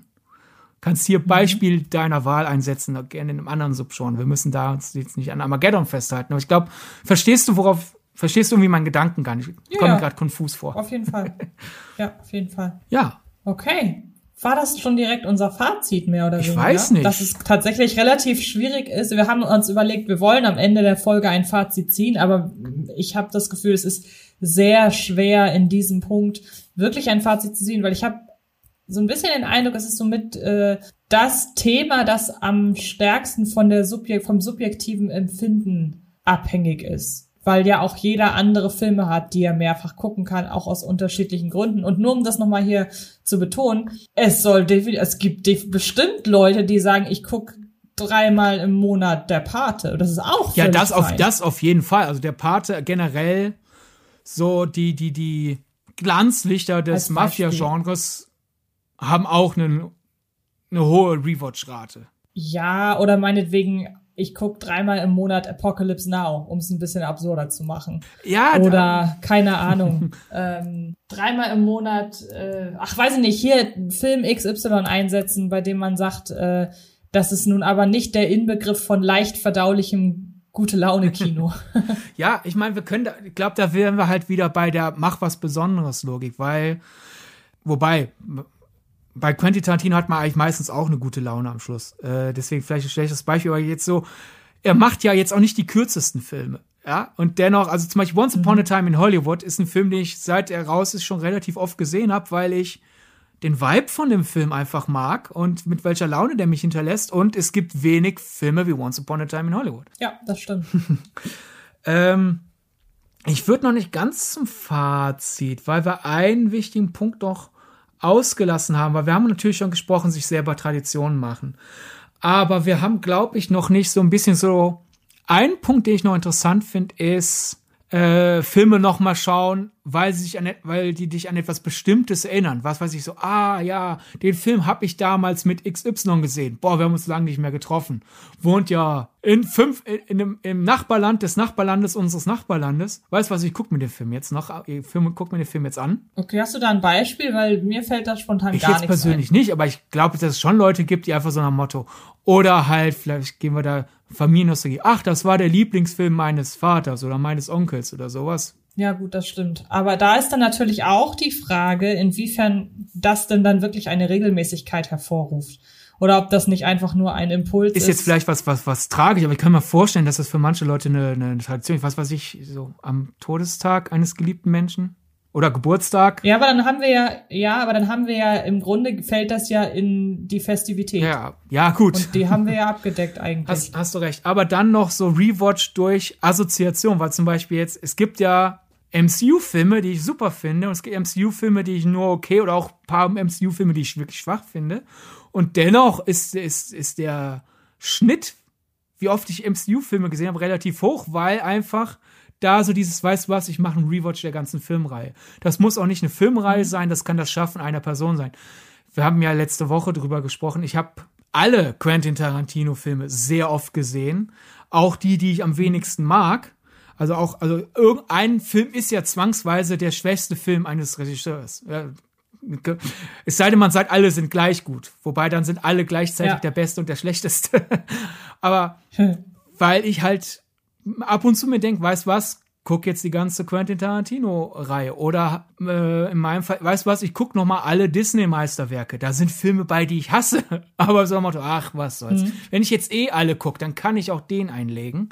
Und ich glaube, das ist noch so eine Sache, die passieren kann. So, so die Qualität der umstehenden Filme oder die Liebe zu umstehenden Filmen durch oder das, die ganze Biografie oder wenigstens die, die, die Top 5 Filme einer Schauspielerin und eines Schauspielers. Manchmal wird da was, glaube ich, schon mit rein gehakt in die eigene Filmbiografie, was von alleine da nie reingekommen wäre. Verstehst du?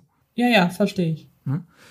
Äh, hast du aber keine Beispiele, wie das bei dir ist? Nee, tatsächlich, tatsächlich gar nicht. Also das Einzige, was, ich, was mir jetzt so spontan einfallen würde, wäre vielleicht Traumschiff Surprise weil das ein Film ist, den ich schon, äh, den ich sehr mit einer, mit meiner besten Freundin im Grunde verbinde, weil wir den während der Schulzeit im Grunde einmal die Woche geguckt haben. Ist übrigens auch ein Film, stimmt. Der müsste, glaube ich, auch ähm, in die meistgesehenen Filme, fällt mir gerade so ein bisschen ein. Ich habe die ganze Zeit während des Podcasts gewartet, wann der fällt, weil ich das ja weiß. Und das, das Bonusmaterial ist bei dir eigentlich schon mit in den genau. meistgesehenen Filmen. Ja, genau, das stimmt. Nee, und ähm, da könnte ich mir vorstellen, dass mich das nochmal vielleicht ähm, so nach dem Motto, ich gucke das jetzt, weil ich möchte mich nochmal an die Zeit erinnern, aber da fällt dem Spiel so ein bisschen entgegen, dass ich ja überhaupt kein Fan von Nostalgie bin. Und ähm, deshalb ist das, glaube ich, bin ich da gar nicht der Typ für, für sowas. Ja, okay. Aber ich würde noch eine These in den Raum werfen. Okay. Ist die Frage, ob das wirklich auf Rewatchability äh, zutrifft oder ein eigenes Podcast-Thema wäre. Aber ich habe für mich beschlossen, dass diese Aussage gut zu Rewatch passt, weil ähm, der legendäre Regisseur Howard Hawks, unter anderem Leoparden küsst man nicht, eine meiner absoluten Lieblingskomödien. Also ich habe vorhin ja schon zu Bettgeflüster gesagt und zu Leoparden küsst man nicht. Passt das dreifach. Da ist wirklich jeder Satz Gold wert. Ähm, hat auch gemacht äh, den Klassiker Sein Mädchen für besondere Fälle was quasi ein Ur, Ur, Ur, Urahn des Gender-Swappings ist. Also wenn Leute sagen, heute kommen die Leute auf die Idee, äh, Figuren, die in der Vorlage männlich waren, auf einmal weiblich zu besetzen. Ja, Howard Hawks ist darauf zuerst gekommen. Und äh, einer der Lieblingsfilme von Quentin Tarantino übrigens, His God Friday. Er hat auch gemacht Rio Bravo und noch viele, viele weitere Klassiker. Und er ähm, ist verbucht als Ursprung des Zitates, ein guter Film besteht aus drei guten Szenen und keinen schlechten Szenen. Okay. Und ich hm. weiß nicht, ob ich das wirklich. Bist du sicher, dass wir jetzt nicht in ein, dass das jetzt quasi kein Spin-off wird? Nein, nein, also ich, ich, ich kann ja meinen Gedanken kurz weiterführen. Vielleicht kannst du dann ähm, meinen Gedankengang besser nachvollziehen, weil ob das wirklich die Definition eines guten Films ist, ich kenne das Zitat schon länger und ich habe mir da immer noch nicht so hundertprozentigen Reim zu machen können. Aber in der Vorbereitung auf diesen Podcast ist mir das nochmal hochgekommen, dieses Zitat äh, in den Gedanken. Und da hat es auf einmal Klick gemacht, denn ich glaube, da ist was dran, weil zum Beispiel auf, es tut mir leid, dass ich jetzt in einigen Ausgaben mehrfach negativ auf ihn zu sprechen gekommen bin, weil ich will eigentlich nicht dauernd in dieselbe Karte, äh, äh, Kerbe schlagen. Aber zum Beispiel, ich mag ja die Eiskönigin nicht. Obwohl ich sowohl die Szene als auch den Song Lass jetzt los super finde. Und es gibt, ich, ich, wenn ich so ein bisschen nachdenke, ich, in First Time, uh, in the First Time, for the First Time in Forever oder wie auch immer der nochmal heißt, finde ich auch noch gut. Da hätten wir so zwei gute Szenen. Warum finde ich den Film schlecht? Weil ich den ganzen, weil ich vieles drumherum schwach finde. Und wenn, ich schaue mir einfach gezielt, lass jetzt los nochmal an. Oder Mary Poppins Rückkehr, auf die ich mich ja damals riesig gefreut habe. Äh, der hat zwei super Szenen in der ersten Hälfte. Can you imagine that? Und A cover is not a book. Und danach rattert der komplett für mich runter. Und es, jetzt, es gibt keine Szene, die ich in dem Film hasse. Deswegen war er auch nicht in meinen Jahresflops oder sowas. Aber es ist halt wirklich, ich habe da zwei Leuchtturmszenen und danach nichts mehr. Und deswegen habe ich den für mich nicht als guten Film abgespeichert. Und deswegen schaue ich mir den Film nicht immer und immer wieder an, sondern ab und zu einfach nur eine dieser beiden Szenen. Jetzt überlege ich gerade. Ich hatte es schon öfter von Kolleginnen und Kollegen auch gehört, dass die tatsächlich auch sagen, ich gucke, ich, ich lege einen Film ein, nur um mir diese Szene nochmal anzugucken. Es ist bei das mir, bei meinem Beispiel natürlich einfach, weil es Musicals sind. Ich kann einfach bei YouTube die Szene gucken, weil es gleichzeitig Musikvideo ja. ist. Aber es gibt ja, ich würde jetzt zum Beispiel bei einem Actionfilm, ich würde jetzt nicht mein gut, ich mag den Film ja generell, deswegen passt er nicht ganz zu der Argumentationsschiene, die ich gerade habe. Aber ich würde jetzt niemals Stirb langsam einlegen für eine der Action-Szenen. Ich gucke natürlich, wenn, dann gucke ich Stirb mhm. langsam komplett. Aber es gibt bestimmt Actionfilme, wo ich genau Selfless von Tarsum Singh. Es gibt eine Montageszene, die ich super finde. Den Rest des Films finde ich schlecht. Ich würde niemals Selfless einlegen für diese eine Montageszene. Also da haben Musicals natürlich bei mir ein Vorteil, dass ich da wirklich sage, ich gucke die eine Szene. Aber ich weiß genau, es gibt wirklich Leute, die bestimmte Szenen in einem Thriller immer und immer wieder gesehen haben. Also kontextlos kann funktionieren, auch außerhalb Musicals. Ja, ja, genau. Also ich glaube auch, dass das, ich weiß, dass es manche tun. Ich sage aber auch ganz ehrlich, ich gehöre da nicht zu. Also für mich. Ich auch nur bei Musicals, sonst brauche ich einen Kontext. Was ich halt schon, was ich halt schon mal gemacht habe, ich habe halt schon mal einzelne Szenen anderen Leuten gezeigt. Ganz frisch äh, in Paul Schraders The Card Counter ist eine Szene, die ich gesehen habe. Und ähm, da habe ich dann. Darfst du über den schon reden? Hat der nicht ein deutsches ja, Embargo? Ja. Ja, nee, okay, nee, gut. Da darf ich schon drüber reden. Und da hat er, ein, also selbst wenn ich nicht drüber reden dürfte, kann ich sagen, der hat eine Szene, die ich halt Tobi unbedingt zeigen wollte, weil ich die so perfekt inszeniert, äh, als so perfekt inszeniert empfand und meinte, ey, komm mal bitte, äh, komm mal bitte rüber, ich möchte diese Szene zeigen. Oder auch, ich habe meinen Eltern mal das Ende von La La Land einfach zeigen wollen. So, aber ich ich mache mir keinen Film an, um mir einfach nur eine Szene anzugucken. Ja. ja klar, deswegen halt dieses drei gute Szenen und keine schlechte. Ja. Also man hatte zwei gute Szenen. Ja, das wäre aber, du hast es, du hast es aber wirklich, du hast es halt wirklich schon gesagt, das ist eigentlich eine Sache für einen eigenen Findest Podcast. du? Ich dachte, weil das halt ja. eine Rewatch, eine gute Rewatch-Antwort ist, weil wie gesagt, Mary Poppins Rückkehr fehlt eine gute Szene, damit ich den öfter gucken würde. Ja. Und äh, bei anderen Filmen gibt's drei gute Szenen, aber dazwischen gibt's halt einfach Sachen, durch die ich mich nicht durchqueren will. Deswegen gucke ich mir den Film nicht immer und immer wieder an. Und ich glaube, vielleicht ist das die Rewatch Definition. Das kann sein, aber das wäre halt wirklich was, wo ich sage, da müsste ich mich jetzt erstmal noch neu drauf vorbereiten, okay, um diese Frage beantworten zu können. Ja, vielleicht einfach ein Beispiel noch aus eigener Erfahrung und vielleicht macht es dann bei dir Klick, ansonsten können wir zum Ende überleiten. Ähm, als ich das erste Mal Eurovision Song Contest, The Story of Fire gesehen habe, war ich auch eher so, ja, ist in Ordnung. Aber ich habe festgestellt, ich habe den mittlerweile sehr oft geschaut. Was, äh, vor allem im Vergleich dazu, wie, wie mäßig bis solide ich ihn beim ersten Mal gucken fand. Und dadurch entdeckt man dann ja, wenn man einen Film immer wieder schaut, entdeckt man immer mehr Dinge, die man dann doch mag. Und der Grund war halt, ich wollte Volcano Man noch mal gucken. Ich wollte die Medley Sing-Off-Szene in der Mitte noch mal gucken. Ich wollte den ESC-Auftritt noch mal gucken. Da hätten wir drei gute Szenen.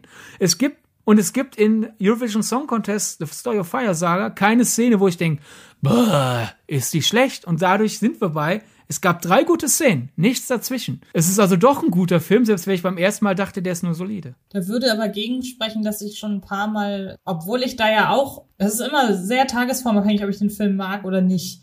Ähm, aber ich habe ja durchaus eine gewisse Schwäche für Ready Player One und der Film hat zwei gute Szenen. Das war's. und trotzdem habe ich mir den schon ein paar Mal angeguckt. Okay. Das würde dagegen sprechen. Schade. Gibt's vielleicht doch eine dritte ja. gute Szene? Vielleicht, muss ich beim nächsten Mal drauf achten. okay, vielleicht machen wir dann irgendwann mal eine Folge über das Howard, Howard Hawks Zitat. Können wir machen, so, ja. So in der Logik hier ist es ja Zitat, schräglich eine These von ihm, so in der Logik unserer Terry Rossio-Thesenfolge. Mhm. Ja, Genau. Ich glaube, das macht mehr Sinn. Okay, gut. Weil ich habe das Gefühl, das ist wirklich, äh, wäre nochmal ähm, Redebedarf, aber das wäre zu sehr Spin-off, als okay, gut. dass ja, es klar. hierzu passt. Habe ich Verständnis für euch. Ich, ich, ich habe echt gedacht, das passt so gut, das ist kein Spin-off. Aber wenn du findest, das ist eher ein Spin-off, wehre ich mich nicht. Auf keinen Fall. Dann können wir, glaube ich, zum Ende überleiten, ja, oder? liebend gerne. Weil, wie gesagt, so ein richtiges, so ein richtiges, perfektes Fazit kann man nicht ziehen weil es einfach sehr, sehr individuell ist. Ähm, und deshalb würde ich direkt sagen, frage ich mal euch da draußen, was denn für euch wichtig ist, um einen Film mehrmals zu gucken. Was ist der Film, der, den ihr am häufigsten geguckt habt? Und warum? Und warum? ja. Genau. Das, ja, vielleicht, vielleicht genau. auch sagt auch gerne, ich kann es mir nicht erklären. Kann ja auch sein, dass ihr ja, einen genau. Film, warum auch immer, am meisten gesehen habt. Ja, von meiner Seite aus, äh, schaut euch Leoparden küsst man nicht an. Unfassbar lustig. und ist dann vielleicht mhm. eine mentale Einstimmung zur Howard Hawks Folge, die wer weiß wann folgt. Antje, mhm. wo können die Leute denn ihre Antwort ihrer meistgesehenen Filme überhaupt hinterlassen? Über die sozialen Netzwerke, Twitter und Instagram, entweder direkt über unseren Filmgedacht-Account oder man macht das Ganze mit uns persönlich, schreibt uns persönlich bei Instagram und Twitter. Ich heiße da jeweils Antje Wessels. Du hast zwei unterschiedliche Namen. In den sozialen Netzwerken, genau. Ich bin bei Instagram Sydney Schering und Gut, der, der angezeigte Name bei Twitter ist ja auch Sidney Shearer, aber bei Twitter hat man ja einen, einen Handle, über das man einen findet und den angezeigten Namen, mein Twitter-Handle ist äh, Sir Donnerbolt. Das ist ein Vorfahre von Donald Duck, über den ich ja heute schon genug reden durfte. Endlich mal. Und außerdem findet ihr Filmgedacht auf Twitter, auf Instagram und auf Letterboxd. Letterboxd ist super hilfreich, finde ich, für euch, weil wir da Listen zu unseren Folgen machen. Genau, und die, und die äh, führst du sehr, sehr detailliert, möchte man sagen. Ja, ich meine, das ist ja der Sinn des Ganzen. So, wenn ihr denkt, so, hm, da gab es auch irgendeinen Film in Folge 12. Als sie drüber gesprochen haben, habe ich mir notiert, ich will den gucken, aber was, worüber haben die nochmal in Folge 12 gesprochen? Geht in die Liste zu Folge 12, findet ihr die ganzen Filme und äh, damit wird eurem Gedächtnis hoffentlich geholfen.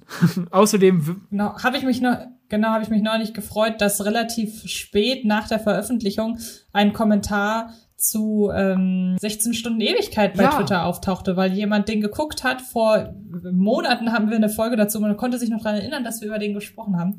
Fand ich sehr ja, schön. Ja, hat mich auch sehr gefreut. Generell äh, ist es immer wieder ein neuer Motivationsschub, wenn Leute sagen, hey, wegen euch habe ich den und den ja. Film geschaut oder wegen euch habe ich hierüber und darüber nachgedacht. Äh, mhm.